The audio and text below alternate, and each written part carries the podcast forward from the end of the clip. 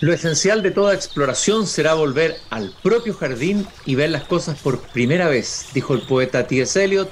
Muy buenas tardes, queridos radiovidentes que al escucharnos nos ven en Antofagasta, Temuco, Viña del Mar, Valparaíso, Santiago, los que nos siguen por pauta.cl y también en Spotify. Estoy abriendo la verja de madera de mi jardín puntualmente como todos los días de lunes a viernes y he estado pensando en estos días en el sol, en el Padre Sol, hay algunos poetas que lo han nombrado así, hay muchos himnos y poemas al sol en la historia de la literatura, pero es muy interesante remontarse a la mitología. Helios, así se le llamaba, este dios que era puro, bienhechor, pero que castigaba a quienes quisieran eh, compararse con él o, tratar de ascender con él. Eh, el dios Sol convirtió, por ejemplo, a Nerito en un molusco.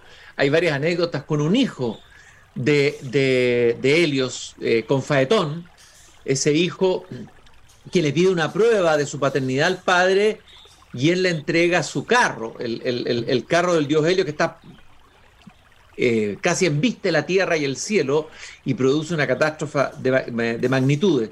Este dios, Helios, en la mitología, por supuesto que en otras mitologías, aparte de la griega, también estaba presente con otros nombres, tenía un, un culto importante en la ciudad de Roma, había una gran estatua que le hacía homenaje, es decir, el sol ha estado presente en nuestra cultura, ha estado iluminando nuestra cultura y nuestra imaginación durante siglos, pero lo que nadie podría haber imaginado en nuestro mundo mucho más técnico, eh, en donde además nos hemos eh, acercado a parecernos con el poder del sol, que este podría eh, provocar una catástrofe en las comunicaciones, en Internet, en el sistema eléctrico, etcétera, etcétera, etcétera.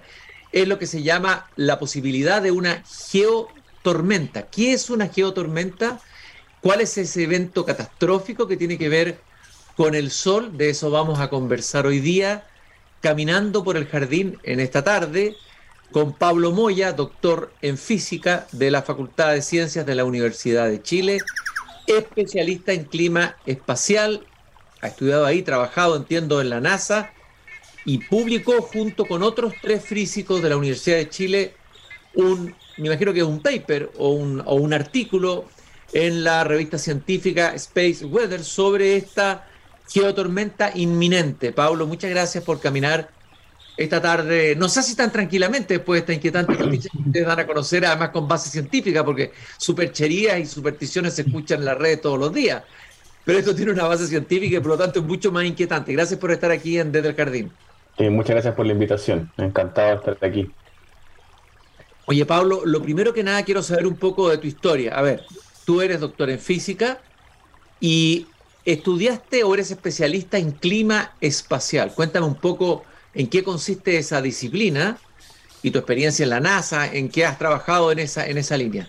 Sí, el clima espacial o meteorología espacial es la idea de que algún día así como tenemos un, eh, eh, un informe meteorológico todos los días en la televisión, de que ciudad por ciudad te dicen si aquí va a llover, va a ser frío, va a ser calor, la idea es hacer lo mismo pero con los eventos solares y geomagnéticos.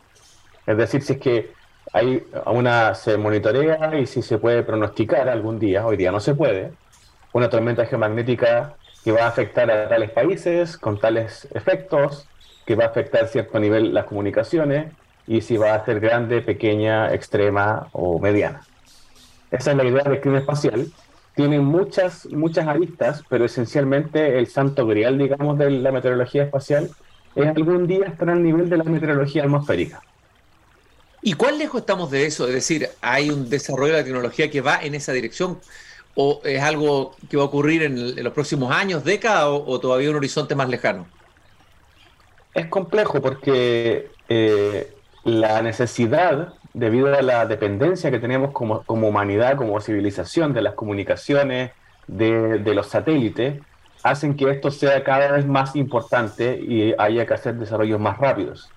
Eh, yo creo, esto es una opinión personal, yo creo que próximas décadas podría haber un, algo mejor, pero hoy en día es muy difícil predecir eh, un evento geomagnético de la misma manera que es muy difícil y es imposible, de hecho, predecir un terremoto con hora, fecha, magnitud y, posición. O sea, eso no se puede hacer.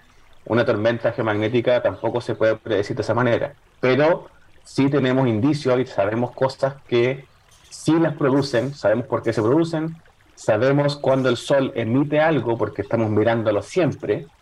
Así que cuando hay una gran llamada solar o una eyección solar, sabemos cuándo se produce, sabemos hacia dónde se dirige, pero no sabemos si es que al llegar a la Tierra va a tener la fuerza necesaria para producir un evento grande. Eso no lo sabemos. Y eso es lo más complicado. Y para eso hay que hacer mucha física, mucha investigación. Oye, Pablo, eh, yo hablaba al comienzo, decía que ustedes anunciaron o, predicen o declaran como muy probable que se va a desatar una geotormenta, una llamarada solar, pero bastante intensa, quizás más intensa que otras más cercanas. No sé si, si la más intensa de todas, que podría golpear el campo magnético terrestre y sacudir el planeta y provocar una caída abrupta en la electricidad. Escuchen bien, Internet red de telefonía, bueno, dañar los satélites, etcétera, etcétera, etcétera. Han habido, entiendo, tormentas geomagnéticas anteriores, una el 2003, pero claro, eh, en el 2003 el mundo era distinto ahora, aunque parezca increíble, pero han pasado dos décadas y, hoy día somos mucho más dependientes de Internet, de digital, o sea, somos más digitales que análogos, por decirlo de alguna manera. Exacto hablemos de antecedentes más cercanos de geotormenta y por qué esta geotormenta puede tener efectos más desastrosos. Sí, a ver, eh, lo que nosotros hicimos con Pablo Reyes, que es estudiante de Magíster en Física de la Universidad de Chile, y con Víctor Pinto, que es colega de la Universidad de Santiago, eh, hicimos un estudio estadístico de eventos geomagnéticos en el pasado y cómo esos eventos dependen de qué tan activo es el Sol. El Sol su actividad depende básicamente de la cantidad de manchas que tenga el Sol. El Sol tiene manchas que las observaba Galileo y que se han venido observando desde que sabemos que existen. Hay gente que se ha dedicado a observarlas y esas manchas crecen en, tamaño y luego disminuyen en tamaño en un y hay más manchas, menos manchas en una especie de ciclo del Sol que se llama ciclo solar y ese ciclo dura como 11 años desde que hay muy poquitas manchas, lo que significa que van a haber muy poquitos eventos solares, a que hay muchas manchas y van a haber muchos, y de esos muchos tenemos que pensar que el Sol está muy lejos de la Tierra, entonces si una mancha solar eh, hace una erupción, no necesariamente eso va a impactar la Tierra, puede salir en otra dirección. Y de esas, algunas pegan en la Tierra, y entonces uno puede cruzar la información de qué pasa en la Tierra debido a cuán activo está el Sol. Lo que encontramos es que em, si es que hay un evento grande que podría pasar, de hecho, eh, la verdad es que nunca dijimos que era inminente, ¿sí? Eh, eso es una interpretación que se ha dado y, se le ha dado hasta revuelo, pero en realidad lo que dijimos es que si llegase a haber un evento grande, si llegase a haber, debería ocurrir más o menos en los próximos dos o tres años, porque es cuando el Sol está más activo. Pero podría no pasar. Eh, esto es como un gran terremoto. Sabemos que va a pasar un terremoto grande en la zona central de Chile, pero no sabemos cuándo. Entonces nuestro trabajo es en esa dirección. Pero ¿cuánta probabilidad hay de que ocurra? ¿Se puede calcular cuánta probabilidad hay de que ocurra? La probabilidad de que un evento grande ocurra eh, es como de uno cada 10 años. Un evento grande, no extremo, estamos hablando de uno grande. Un extremo es una vez cada 500 años o cada 1000 años. Entonces, pero si, si ocurren, porque siguen siendo poco probables, pero si llegasen a ocurrir, es más probable que ocurran dentro de los dos o tres próximos años, porque el Sol va a estar en máximo de actividad, que ahora o en cinco años más que el Sol va a estar bajando su actividad. Entonces es, es una probabilidad bien compleja de encontrar, porque es cuando el Sol esté más activo, va a ser más probable, y cuando esté menos activo va a ser muy poco probable. Pero decir que va a ser mañana o que es inminente, eso es otra cosa. Y eso no se puede decir en realidad, es imposible determinarlo. A ver, hablemos de los episodios, eh, las tormentas o las geotormentas que han ocurrido antes, las más conocidas, las registradas o las estudiadas. A ver, hay varias. Partamos por la más cercana, que es la del 2003, que, que, ocurrió en el hemisferio norte. A ver si tú puedes contarnos, describir qué pasó efectivamente ahí, qué tipo de tormenta fue. Sí, esa fue una tormenta geomagnética, digamos, grande, no extrema, pero grande, eh, y ocurrió a fines de octubre del año 2003, así que se llama el evento de Halloween. Y lo que produjo fue, por ejemplo, se cayó el internet en alguna ciudad de Estados Unidos. Eh, hubo problemas de, suministro eléctrico, si no me equivoco, en Suecia, en algunos países nórdicos. Y principalmente ese tipo de cosas. Igual fue acotado, pasó durante, en un día, eh, fue los efectos más importantes duraron como un día, y, nosotros en Chile no nos dimos ni cuenta porque rara vez usábamos el Internet. Probablemente se cayó el Internet en ese día, pero no es noticia, no fue noticia aquí.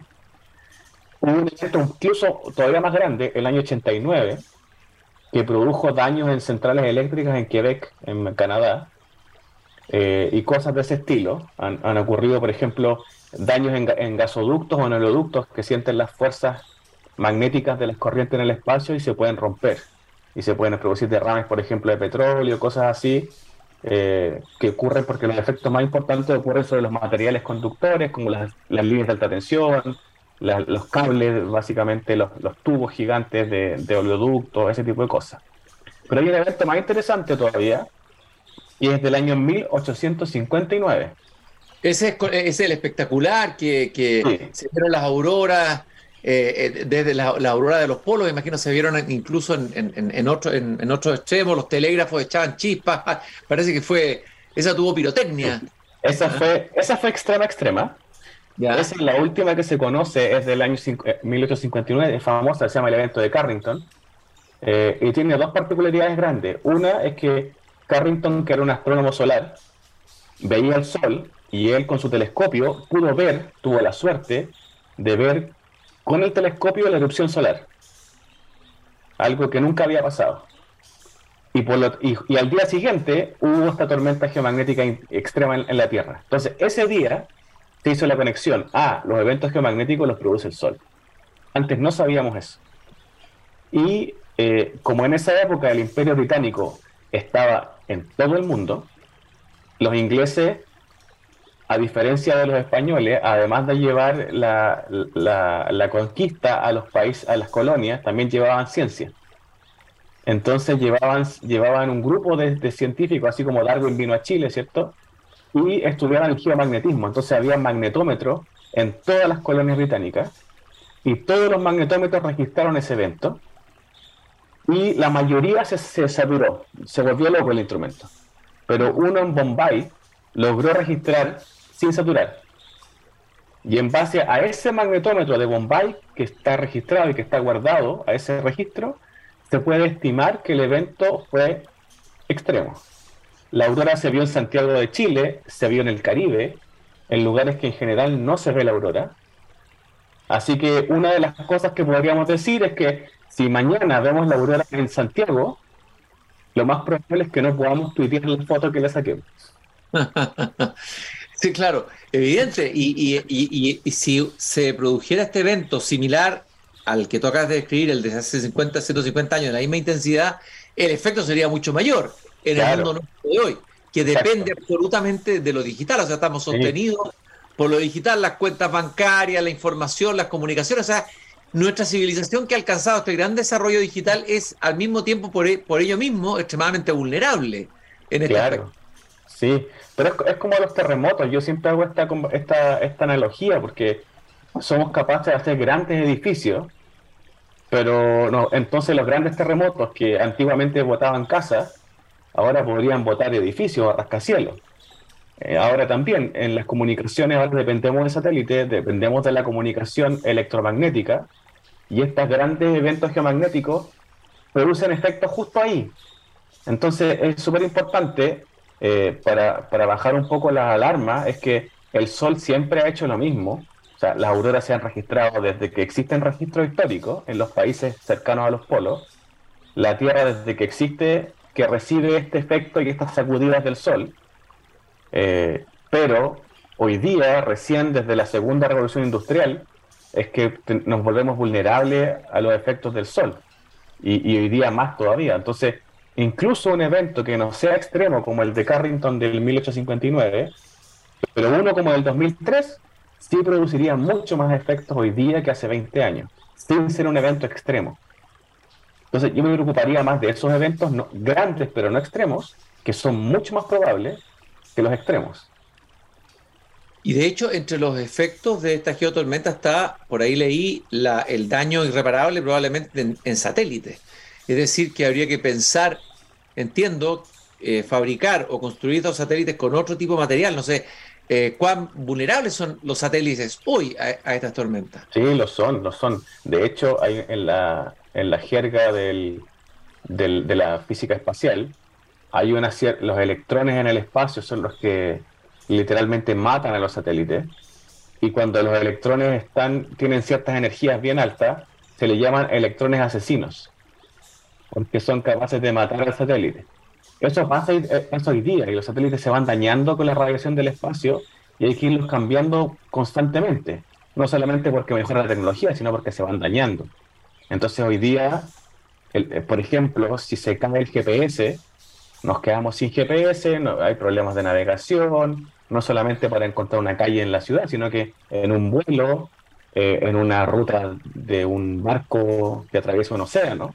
Esas cosas se verían afectadas y las agencias espaciales hoy día están cada vez más preocupadas de gastar más, invertir más recursos en esa investigación y también producir satélites de reemplazo, porque probablemente si es que hay un evento grande y, se daña la mitad de los satélites de comunicación, hay que apurarse en reponerlo. Y eso hoy día es una preocupación actual de, los países. Eh, ahora, hablaste de la, de la navegación, los barcos, pero pienso en los aviones por la cantidad de tráfico aéreo, que hay en el mundo, la cantidad de vuelos, usamos el avión permanentemente para trasladarnos, desplazarnos. Es decir, si un avión va en vuelo y, adviniera esta geotormenta, podrían haber accidentes espaciales, o sea, accidentes de aviones o catástrofes. Eh, en varios lugares al mismo tiempo, ¿no? Sí, pero eh, hoy en día, si es que llegase a ver, lo que pasa es que lo que sí sabemos es que como estamos mirando al sol siempre, 24 horas al día, hay satélites que están mirando al sol eh, y saben exactamente cuándo el sol emite una llamarada o una eyección y saben si viene a la Tierra y de qué tamaño es. Así que si eso se puede hacer, hoy día existe meteorología espacial, es precaria, pero sí dicen, por ejemplo, eh, el Sol emitió una gran, una gran es posible que haya una tormenta grande. Lo más probable es que ciertas rutas eh, aéreas que pasan por el Polo Norte o se desvíen o se atrasen. Entonces pensar en un, accidente sería como quizás mucho. Lo que sí es que probablemente el avión no vuele y el, el vuelo es atrás. Estoy conversando y paseando por el jardín con Pablo Moya, doctor en física de la Facultad de Ciencias de la Universidad de Chile, especialista en clima espacial. Ha trabajado con la NASA. Eh, a propósito de la NASA, bueno, la NASA obviamente que maneja esta información a nivel mundial. ¿Qué están haciendo nosotros? Porque me imagino que somos mucho más precarios como países. Ya en ciencia somos precarios. Hacer ciencia heroico no hay la cantidad de recursos, pero ¿qué hacen la, qué están haciendo las grandes potencias? Eh, con toda esta información disponible, entiendo que el paper de usted o el artículo se publicó el año 2021. No, eh, 2021. Sí. O sea, hace dos años y, y se dice que es el artículo más leído de esta revista científica, o más consultado. A ver, eh, ¿qué es lo que se está haciendo? ¿Cuál es la mirada hacia el futuro? ¿Qué es lo que está haciendo, que está haciendo la, potencia para enfrentar estas posibles geotormentas? Hay varias cosas. Primero, eh, se está apurando el tranco porque ya sabemos que, estos que el, lo que pasa es que en los últimos 20 años, desde que ocurrió este evento de Halloween, en adelante, el sol ha estado bastante poco activo, se pegó como una siesta. Entonces, grandes eventos geomagnéticos no han habido en, en, los últimos 20 años, o 15 años. En cambio, se sabe, y es una de las predicciones que hacemos en el artículo, que el Sol va a estar más activo en estos años que vienen. Y porque era una gran discusión científica, si es que el Sol se iba a pegar una siesta larga, como ha ocurrido en el pasado. Hay, una, hay unas siestas largas de 50 años en que el Sol está, ha, estado muy poco activo, y eso está registrado. Y había una, discusión científica interesante de si el Sol se iba a dar esta siesta muy larga o era una siesta más corta. Y parece, al parecer era una siesta bien, bien corta, y ahora el Sol se va a poner más activo, y por lo tanto la preparación a eventos geomagnéticos y el clima espacial se vuelve más importante. Y los países están empezando a preocuparse de invertir mejor y de mejorar la tecnología también. Por ejemplo, eh, hacer todo tipo de cálculos con inteligencia artificial que permitan, ojalá, mejorar la predicción de estos eventos, que todavía no es posible. O sea, ciencia de datos, eh, eh, inteligencia artificial, que está súper de moda, pero aplicarla al clima espacial y ojalá poder predecir. Va a ser una caja negra, ¿cierto? Porque esta inteligencia artificial piensa dentro de una cajita, eh, saca un resultado, no sabemos en lo que pensó, y por lo tanto sirve para predecir, pero no para entender el fenómeno. Para entender el fenómeno, la investigación que se publica en esta revista Space Weather y otras parecidas es simplemente tratar de aprender con modelos físicos, computacionales y estadísticas, que fue lo que hicimos en el artículo de Paula, eh, ojalá entender mejor la dinámica Sol-Tierra. Eh, y esas son como las cosas que se están haciendo. Pero sí es un tema que está urgiendo harto. Las Naciones Unidas se están preocupando también, se están haciendo equipos de trabajo para que esta, esta idea de la meteorología espacial, el clima espacial, sea cada vez más importante porque los efectos que un evento, sin ser extremo, podrían ocurrir, podría causar, eh, son, son grandes y podrían ser complejos. No sé si catastróficos, pero sí complejos. Le escuché decir a una científica, una astrónoma que invité hace años al programa, aquí al jardín, estuvimos conversando, pero decía que no se atrevía a decirlo todavía públicamente, pero que ya había escuchado de otra colega, de la influencia del Sol en el cambio climático. Es decir, que uno podría desarrollar una hipótesis de que, porque hemos hablado de que el hombre es el causante de la mayor parte del cambio climático, pero que en realidad el verdadero factor sería el Sol. ¿Qué piensas tú de eso y qué sabes tú de eso? La verdad es que esa frase no es muy afortunada porque como te decía, el Sol ha hecho estas cosas siempre y el Sol ha estado más activo antes que ahora también. Y lo que sí, lo que sí quizás ella quiso decir, que, que sí es cierto, es que el nivel de actividad del Sol, si el Sol está poco activo, la radiación solar es un poquito menor y por lo tanto, ahora que se dice que tenemos hasta el 2030, por ejemplo, para dejar de emitir gases de invernadero para, eh, para que no lleguemos a la temperatura de no retorno, si el Sol está menos activo, ese tiempo podría ser un año más, un año menos si está, menos, si está más activo. Entonces, los cálculos que se hacen para, para ver si es que en qué año se, se, llegaría al punto de retorno del cambio climático, incluye la radiación solar. Así que si el Sol está más activo, ese tiempo se acorta. Si el, tiempo, si el Sol está menos activo, ese tiempo se alarga. Pero estamos hablando de un par de años. El, el fenómeno importante es producido por el ser humano. Y, eso es lo que domina en, el cambio climático. El sol simplemente te puede dar un par de años más si está poco activo o te apura el cambio climático si está un poquito más activo. Pero el cambio climático per se no depende del sol. Eh, eh, Paulo, a ver, partimos diciendo que tú eres especialista en clima espacial y que trabajaste en la NASA o en algo relacionado eh, o con la NASA o en la NASA misma. ¿Fue algún estudio posgrado que hiciste afuera? Hice un postdoctorado. Después de doctorarme, hice el doctorado en la Universidad de Chile y después, cuando estuve en el doctorado, hice una pasantía doctoral en, en, un centro de la NASA, centro Goddard que se llama, que está cerca de Washington, D.C. Y, y, después hice un postdoctorado, ya trabajé tres años, entre el 2013 y el 2015. Y ahí efectivamente me especialicé en, en trabajar datos de misiones espaciales y algunas de esas cosas eran con, con intereses de clima espacial. Y fue muy interesante, fue entretenido. ¿cuándo, te surge la vocación por el clima espacial? ¿Qué es, lo, apasionante para ti de esta disciplina? Lo más apasionante. Es, esta tarde lo más apasionante es que es súper difícil de entender porque eh, estos fenómenos solares y la interacción sol-tierra se parecen harto a las avalanchas. ¿En qué sentido? De que tú puedes ir dejando caer un grano de arena uno por uno y de repente dejas caer uno más y produce una tremenda avalancha, pero a veces dejas caer un puñado de arena y no pasa nada. Entonces es un fenómeno que técnicamente se dice que es no lineal, es decir, un, un, un, input pequeño no necesariamente produce un efecto pequeño y un, y un input grande no necesariamente produce un efecto grande. Y eso hace que sea muy difícil de predecir y que haya mucha estadística, porque estas tormentas ocurren siempre y es como los sismos, hay muchas tormentas pequeñitas que son casi imperceptibles y muy poquitas extremas y, no tan pocas grandes. Entonces, a veces los efectos de estas tormentas, cuando tú ves todos los, todos, los insumos y todos los, datos, todos los ingredientes, y dices, ah, ya, aquí esto debería ser algo grande, y resultó que no fue grande.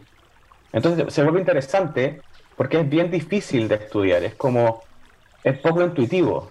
O sea, si, si, tú, haces, si tú estás haciendo otras cosas, si le echas más agua a la piscina, eh, eh, eh, la piscina tiene más agua y se acabó, ¿no? Aquí es como complejo, de repente tiene dos fenómenos que se parecen mucho, dos eventos muy parecidos en, los detalles, pero que sus efectos son súper distintos. Y uno se pregunta por qué, qué es lo que todavía nos, falta por saber, que, que tenemos información que parece muy similar, pero el resultado final es muy distinto entre sí.